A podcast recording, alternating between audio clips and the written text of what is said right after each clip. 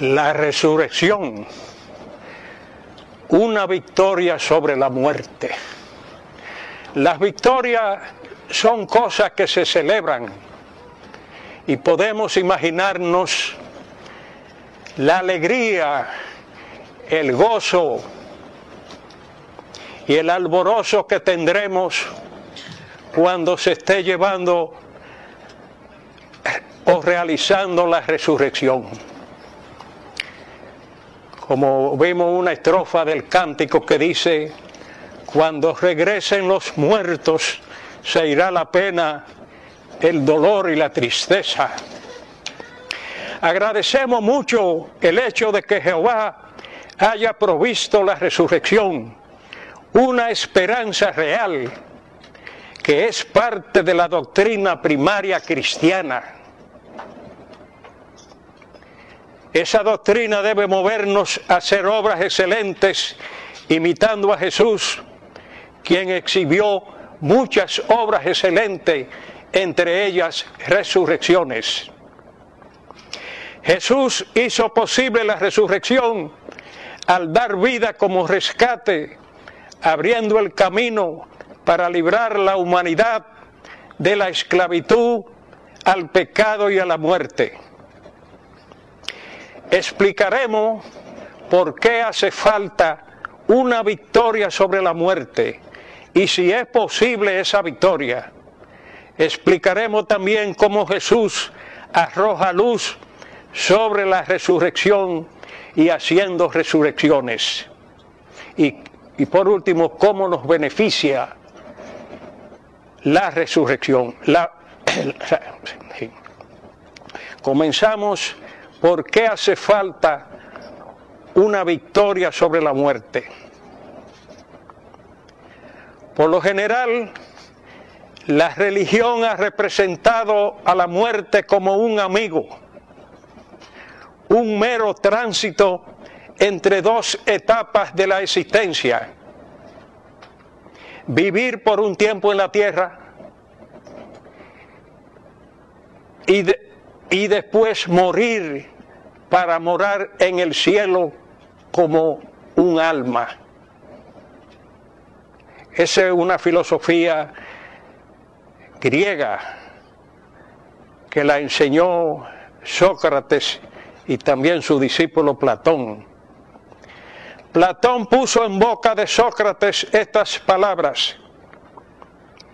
El alma que se separa pura sin arrostrar nada del cuerpo se va hacia lo que es semejante a ella, lo divino y sabio apartada de errores, insensateces, terrores y de todos los males humanos, para pasar de verdad el resto del tiempo en compañía de los dioses.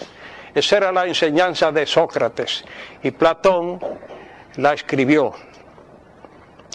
La Biblia no enseña que la muerte sea un amigo, sino que la representa como un enemigo que será el último enemigo que será reducido a nada. Muchas veces la muerte se cobra a sus víctimas en la flor de la vida. Vemos jovencitos y jovencitas, hombres fuertes, como, como mueren. Los desconsolados amigos y familiares de los que fallecen sufren dolor, conmoción, pena y soledad. La muerte es el fin de toda la humanidad. Con el tiempo la muerte se traga todo el mundo. Y pese a que la ciencia procura presentar batalla a la muerte, todavía la muerte reina sobre la humanidad. Por lo que hemos explicado, la humanidad necesita la victoria sobre la muerte. Ahora es posible, es posible eso. Bueno, millones de personas han estado esclavizados por temor a la muerte, sujetos a falacias y supersticiones. Nosotros no tenemos que temer porque Jesús emancipará a todos los que por temor a la muerte estaban sujetos a la esclavitud toda su vida. Hay que ver cómo vive la gente con ese temor. La Biblia, analizando eh, lo que es la muerte, la Biblia dice que la muerte es sencillamente lo opuesto a la vida. Que los que mueren no tienen existencia consciente de nada en absoluto. El Salmo 146.4, que podemos leerlo, Salmo 146.4, ahí habla de lo que cuando una persona muere, el Salmo 146.4 y dice, sale su espíritu, en ese día perecen sus pensamientos. Así que cuando una persona muere, el espíritu de vida sale y la persona está inconsciente, no sabe nada. Los muertos están inconscientes están inactivos, no saben nada. Es diferente a un vivo, que un vivo habla, camina, se ríe. Es decir, que lo opuesto, la muerte es lo opuesto a la vida.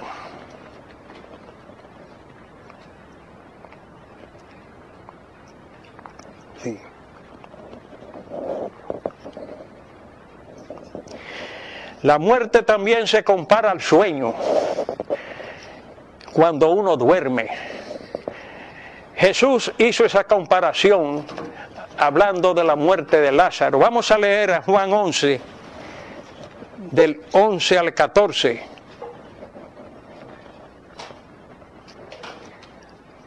Juan 11, del 11 al 14 dice, dijo estas cosas y después de esto les dijo, nuestro amigo Lázaro está descansando, pero yo me voy allá para despertarlo del sueño. Por lo tanto, los discípulos le dijeron, Señor, si está descansando, recobrará la salud. Sin embargo, Jesús había hablado de la muerte de aquel, pero ellos se imaginaban que él estaba hablando de descansar en el sueño. Entonces, por lo tanto, Jesús les dijo francamente, Lázaro ha muerto. Sí. Esta es una escena, una escena muy conmovedora, la, muerte y, la resurrección de Lázaro.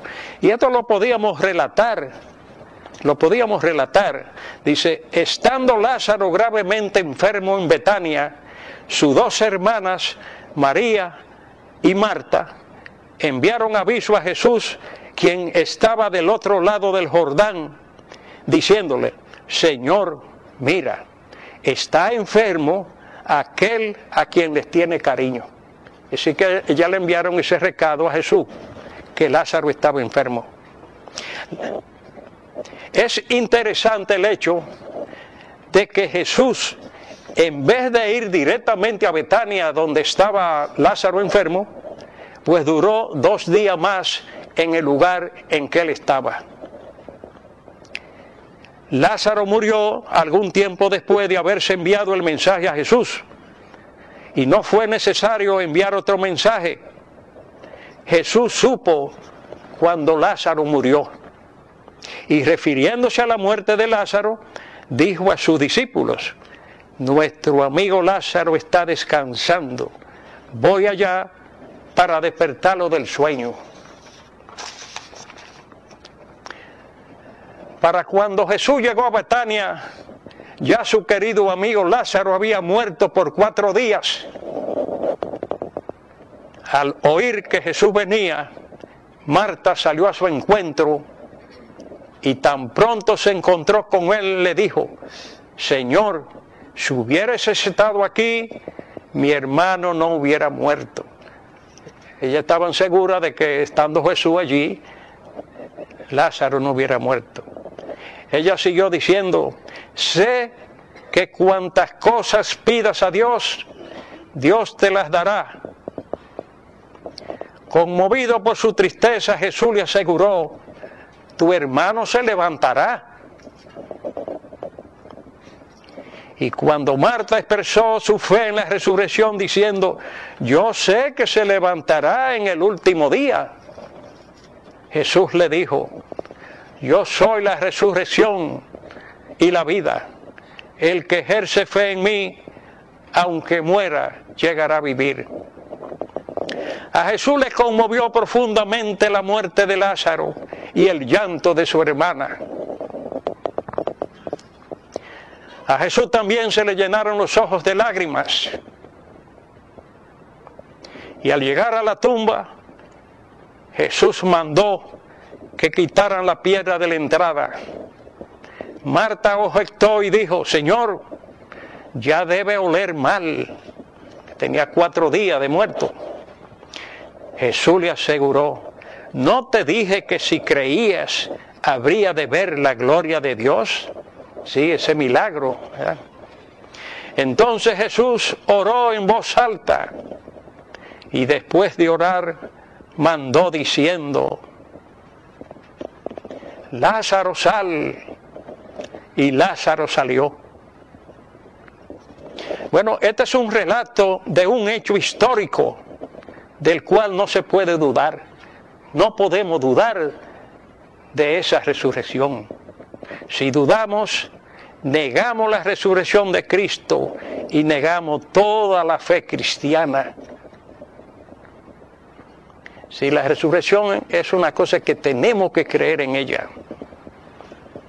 La Biblia revela cuál es la verdadera causa de la muerte, porque no se hizo al hombre para que muriera. A Adán se le dio la perspectiva de vivir para siempre. Y podemos leer a Génesis 2. Génesis 2. Los versículos del 15 al 17. Y Jehová Dios procedió a tomar al hombre y a establecerlo en el jardín de Edén para que lo cuidara, lo cultivara y lo cuidara. Y también impuso Jehová Dios este mandato al hombre. De todo árbol del jardín puedes comer hasta quedar satisfecho. Pero aquí está el mandato. Pero en el cuanto en al árbol del conocimiento de lo bueno y lo malo, no debes comer de él, porque en el día que comas de él, positivamente morirás. Sí. Así que Jehová solamente habló de la muerte si Adán obedecía ese mandato. Sí. Entonces la muerte fue la consecuencia de la desobediencia de Adán y, con la muerte, pues esa muerte se tendió a todos los descendientes de Adán. Por eso nosotros somos también pecadores. Pero por su gran misericordia y amor, Jehová redimirá a la humanidad de la muerte. Vamos a leer dos textos. Primeramente, Osea 13, 14. Oseas 13, 14.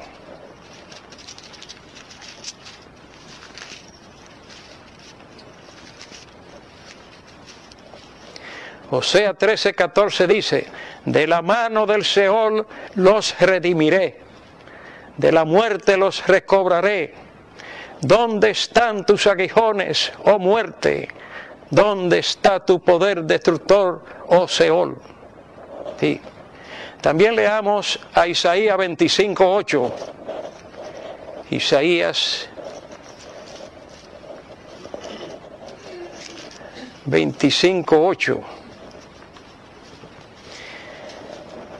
Isaías 25.8 dice, Él, o sea Jehová, Él realmente se tragará la muerte para siempre y el Señor soberano Jehová ciertamente limpiará las lágrimas de todo rostro, y el oprobio de su pueblo quitará de toda la tierra, porque Jehová mismo lo ha hablado. Si él mismo lo ha dicho que lo va a hacer.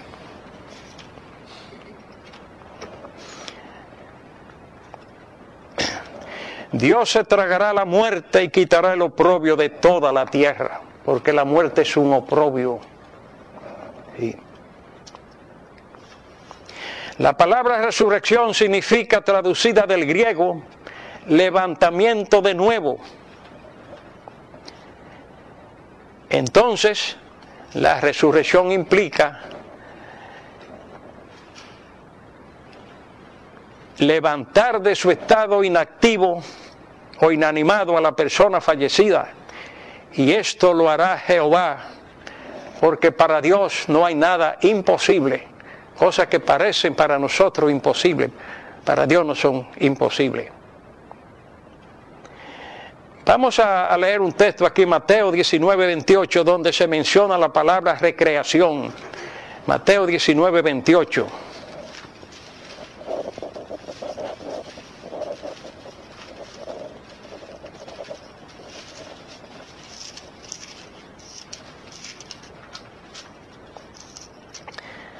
Aquí en, este texto dice, Jesús les dijo, en verdad les digo, en la recreación, cuando el Hijo del Hombre se siente sobre su trono glorioso, ustedes, los que me han seguido, también se sentarán sobre doce tronos y juzgarán a las doce tribus de Israel.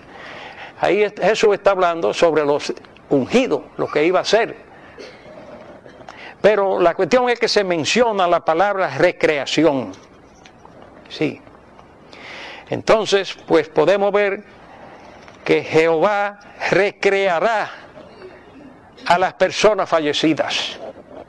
Él recuerda todos los detalles de la identidad de una persona. Jesús dijo, los mismísimos cabellos de ustedes, todos están contados. Jesús también hizo resurrecciones como ya vimos la resurrección de Lázaro y también otras resurrecciones. Y vamos a mencionar aquí la resurrección del hijo de la viuda de Naín. Vamos al libro de Lucas, Lucas 7.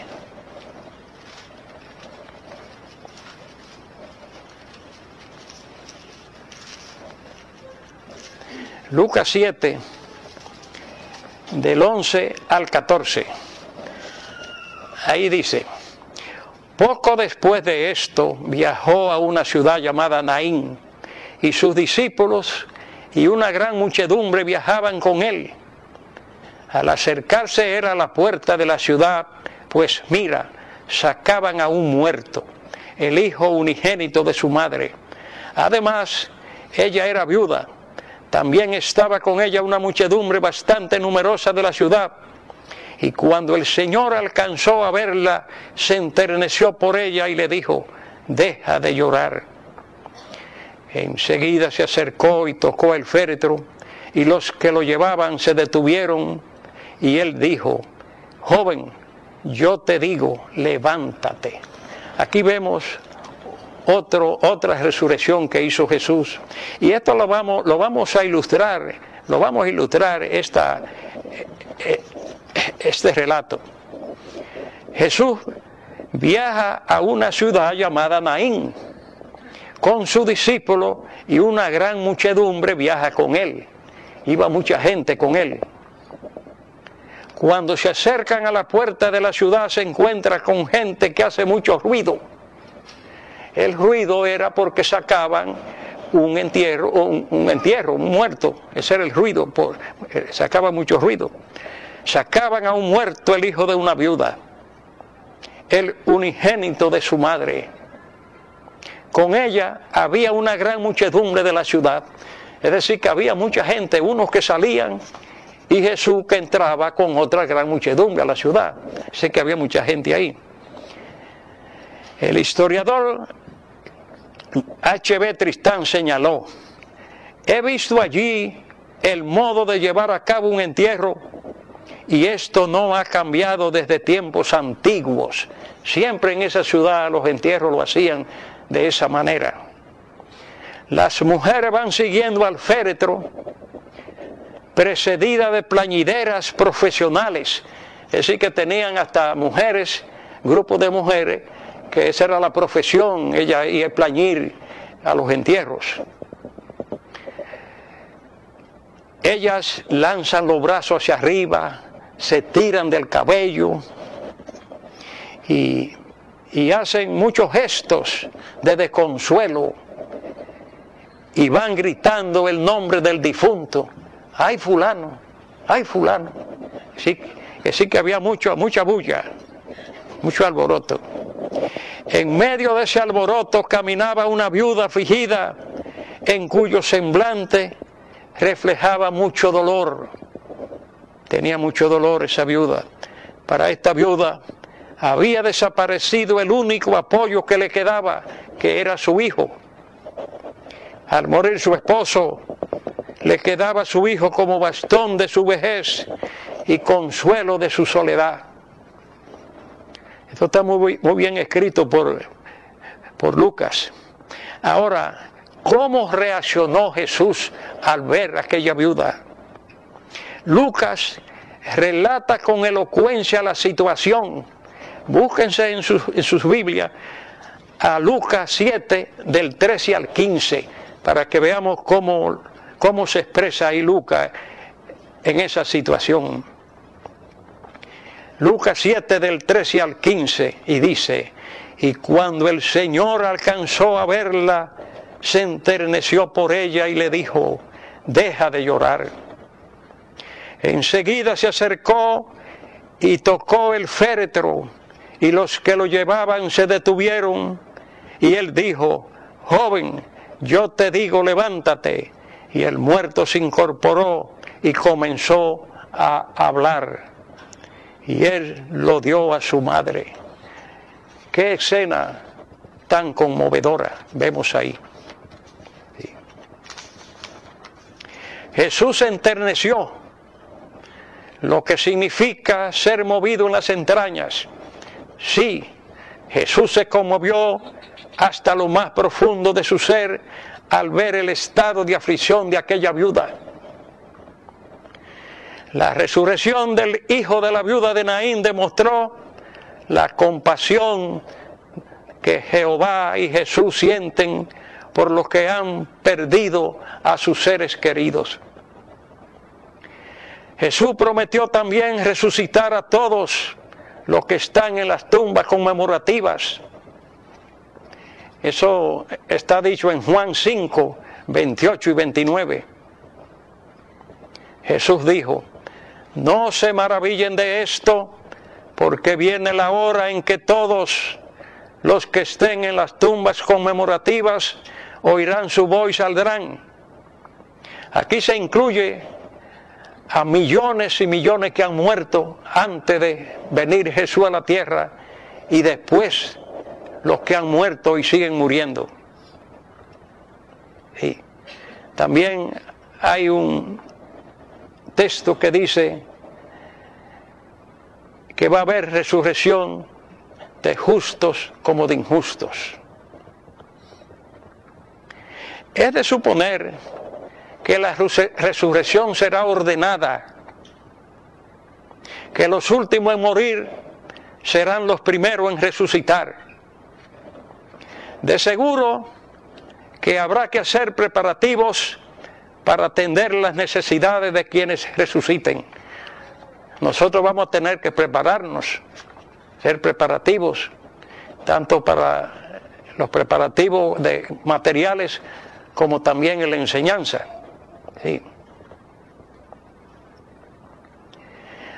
Se cumplirá la profecía de Isaías 65, 21 y 22 donde dice que edificarán casas y las ocuparán, plantarán viñas y comerán su fruto. Esa profecía se va a cumplir. Ahora vamos a ver los beneficios de la resurrección.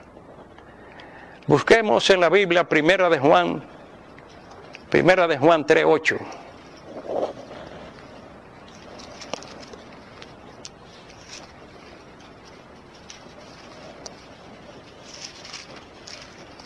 Primera de Juan 3.8.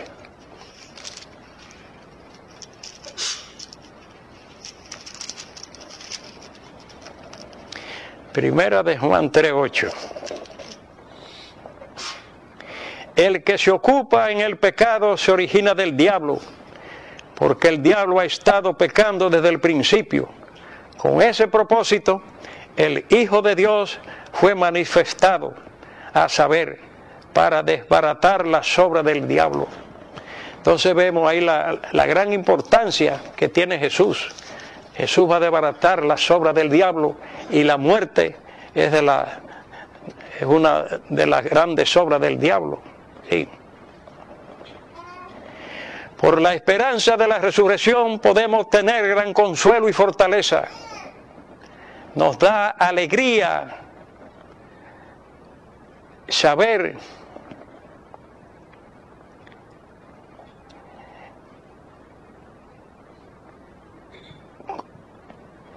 que nuestros que nuestros deudores eh, eh, eh, que están en las tumbas conmemorativas van a salir, van a vivir.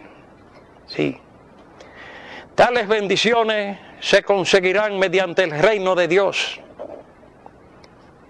que hará de la tierra un paraíso donde viviremos apartados de terrores y de todos los males humanos. Hay un texto muy interesante que dice que el Salmo 145, 16, que dice, estás abriendo tu mano para satisfacer todo el deseo de toda cosa viviente. ¿sí?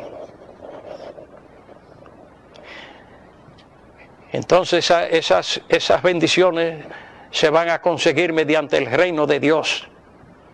El reino de Dios hará de la tierra un paraíso, donde viviremos en ese paraíso apartados de terrores y de todos los males humanos. Si nos hacemos un buen nombre ante Dios, tenemos asegurada la resurrección. Jehová anhela ver de nuevo a los fieles que han fallecido. Él anhela ver la obra de sus manos que están muertas, entonces revivirla. Él desea ver eso. Verlas de nuevo. Vamos a leer por último este pasaje, Primera de Corintios 15. Primera de Corintios 15.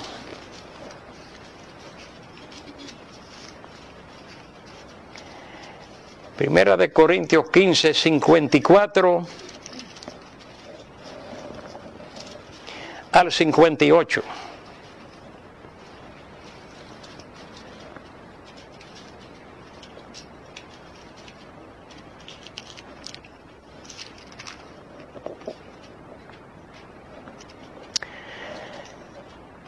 Pero cuando esto que es corruptible se vista de incorrupción y esto que es mortal se vista de inmortalidad, entonces efectuará el dicho que está escrito.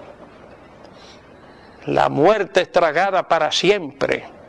Muerte, ¿dónde está tu victoria? Muerte, ¿dónde está tu aguijón? El aguijón que produce muerte es el pecado más el poder para el pecado es la ley.